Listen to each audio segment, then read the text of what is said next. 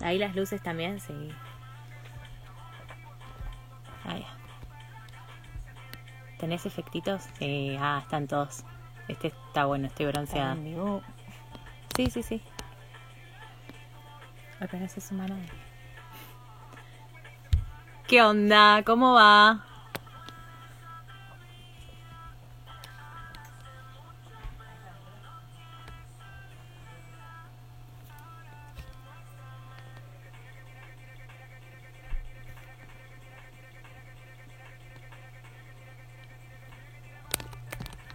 ¿Todo bien?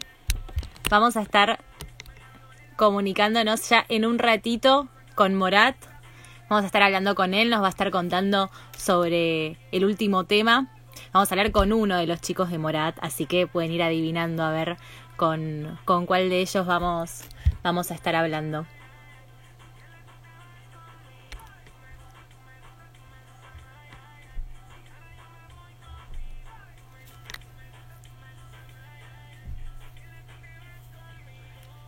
Yami, vení.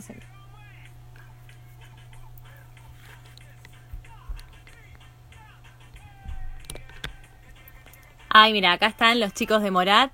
A ver.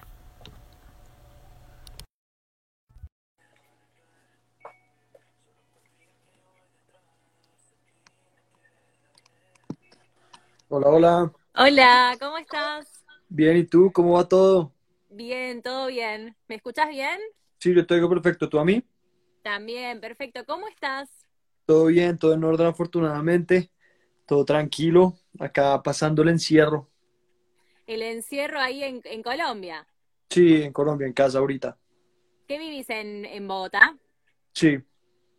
Qué lindo. ¿Y ¿Estás ahí con tu hermano? ¿Cómo vienen pasando estos días? ¿Cómo, Sí. cómo la vienen llevando?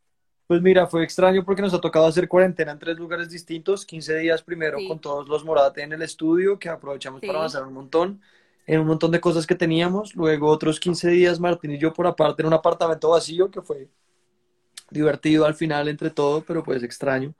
Y ya Sí. llevamos como un poco más de una semana ya en mi casa, pues en la casa de mi mamá, Sí. acá en familia aguantando la cuarentena. Pero todo ha estado bien, afortunadamente. Y me imagino que, bueno, entre las giras y los ensayos y todo lo que tienen con la banda, como que a veces pasa, viste, que no estás tanto con tu familia, no estás tanto en tu casa. ¿Y la convivencia cómo, cómo estuvo resultando? Bien, todo ha estado tranquilo, la verdad. Digamos que afortunadamente ninguno de nosotros es particularmente problemático.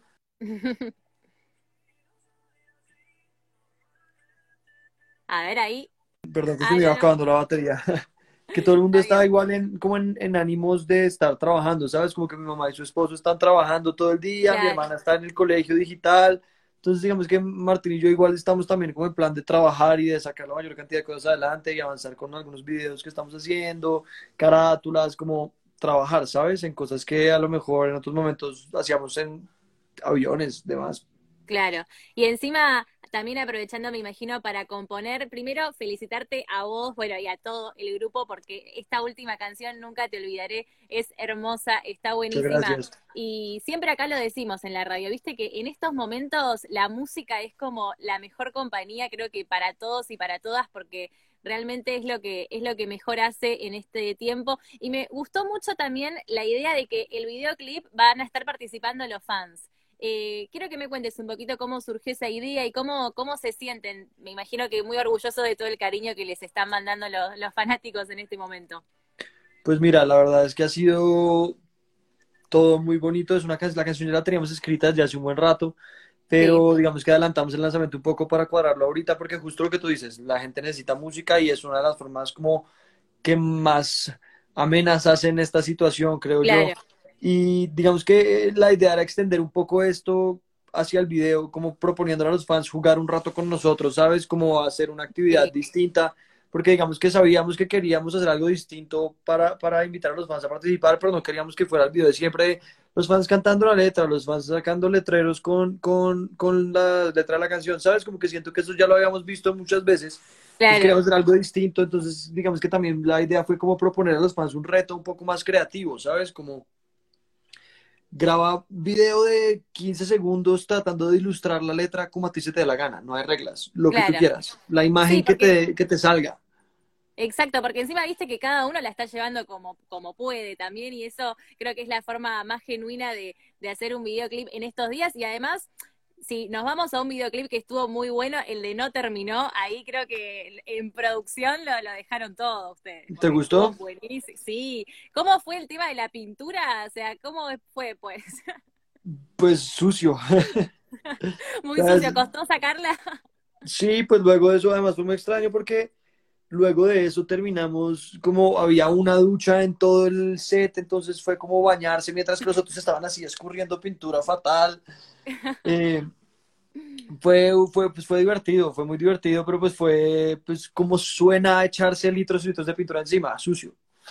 Bueno, pero fue muy divertido. Ahora más caserito el tema del video, pero bueno. sí, más Mucho más tranquilo, pero está bueno que sea en contacto con, los fanáticos, porque encima ustedes tienen un público eh, muy presente también en, redes sociales. Eh, me imagino que los primeros 15 días que estuvieron los cuatro eh, haciendo el aislamiento, porque a, Juan Pablo, uno de los chicos, les había dado positivo el, el test del coronavirus, ahí también entre los cuatro aprovecharon a full para, para componer, para crear ideas.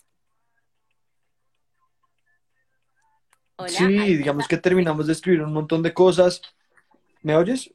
Terminamos de escribir un montón de cosas y, avanzamos en un montón de cosas del disco. Digamos que dejamos muchas cosas grabadas. O sea, como que lo que nos pasa a nosotros es que hay muchas cosas que tenemos que estar los cuatro en, el mismo lugar para que funcione, ¿sabes? Grabar ciertas cosas. Entonces aprovechamos para avanzar lo máximo que pudiéramos con todas esas cosas donde teníamos que estar los cuatro para, digamos que poder darle, poder darle también, también eh, digamos que es espacio a que las cosas funcionan bien y poder trabajar en las cosas que podemos hacer por separado ahorita. Claro, y me imagino están ahí a full con Zoom también, videollamada entre los cuatro ahí, todo el tiempo. craneando ideas. Y en cuanto a la gira, por ahora eh, sigue como, están como esperando, viste, las medidas de saber qué pasa, pero por ahora no, no se suspendió ni, ningún show. Pues mira, nosotros estamos como esperando a ver qué pasa, un poco como siguiendo las recomendaciones de nuestros, nuestra agencia de management, ¿sabes? De, lo que se ha hablado con los promotores, como que nadie estaba preparado para esto, entonces vamos a ver, vamos a ver, vamos a ver cómo funciona, vamos a ver cómo, cómo avanzando. Claro, viste, viste que uno está como, como todos, así en la misma, viste una incertidumbre que no sabemos qué va a pasar pero bueno, lo importante obviamente siempre es la salud de todo, de todo el mundo, de toda la sociedad, pero, pero seguramente ya la gira la vamos a estar disfrutando en, en todas partes. ¿Acá para Argentina tienen pensado venir? Sí, obvio, estaba, era parte de los planes, vamos a ver qué pasa, había una fecha en junio, si no estoy mal, pero pues vamos a ver, vamos a ver qué pasa, qué es mi idea. Vos, viste que el público de acá de Argentina es, somos un público... Sí, serio. intenso. Nos gusta, viste, mucho. Ahí arengamos un montón. Ahora te quiero preguntar, sacando un poquito la música sobre el libro que, que publicaste. A la orilla, a la orilla de la luz, un homenaje a Bogotá ahí humor negro. Encima estuve leyendo y me dio mucha, mucha gracia que justo son 13 cuentos y justo se hablaba de la suerte, la mala suerte. Claro. Y, dentro del contexto, eh, ¿cómo, ¿cómo te encontrás vos con esta faceta de escritor también en estos días? ¿Se aprovechás ahí para escribir? Pues mira, digamos que el libro me tomó como poco, como un año y ocho meses en escribir, entonces como que también decidí, ya una vez salió el libro, también como que sí, tomármela un poco más con calma, ¿sabes? Como que tengo, ya sé lo que quiero hacer y estoy, digamos que haciendo cositas para un próximo, una próxima colección o lo que sea, pero, pero me la estoy tomando con calma porque es que escribir un libro es mucho, mucho, mucho, mucho trabajo. No, me muy largo, muy divertido, pero es muy largo. como tener un hijo, más o menos, como que tu creación. No tan largo, pero supongo no tan largo, es verdad, pero está bueno.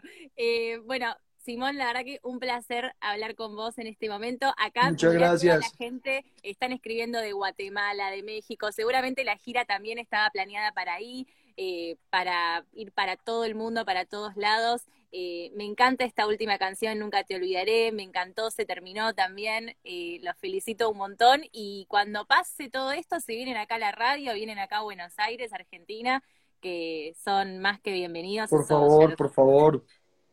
Por favor, que sí sea. Sí, se cantan acá unos, unos temas en vivo y hacemos también videoclips. Me parece delicioso, muchas gracias. Te mando un beso grande y Besos, muchas gracias por sumarte. Que estés muy bien, chao, chao. Chao, chao.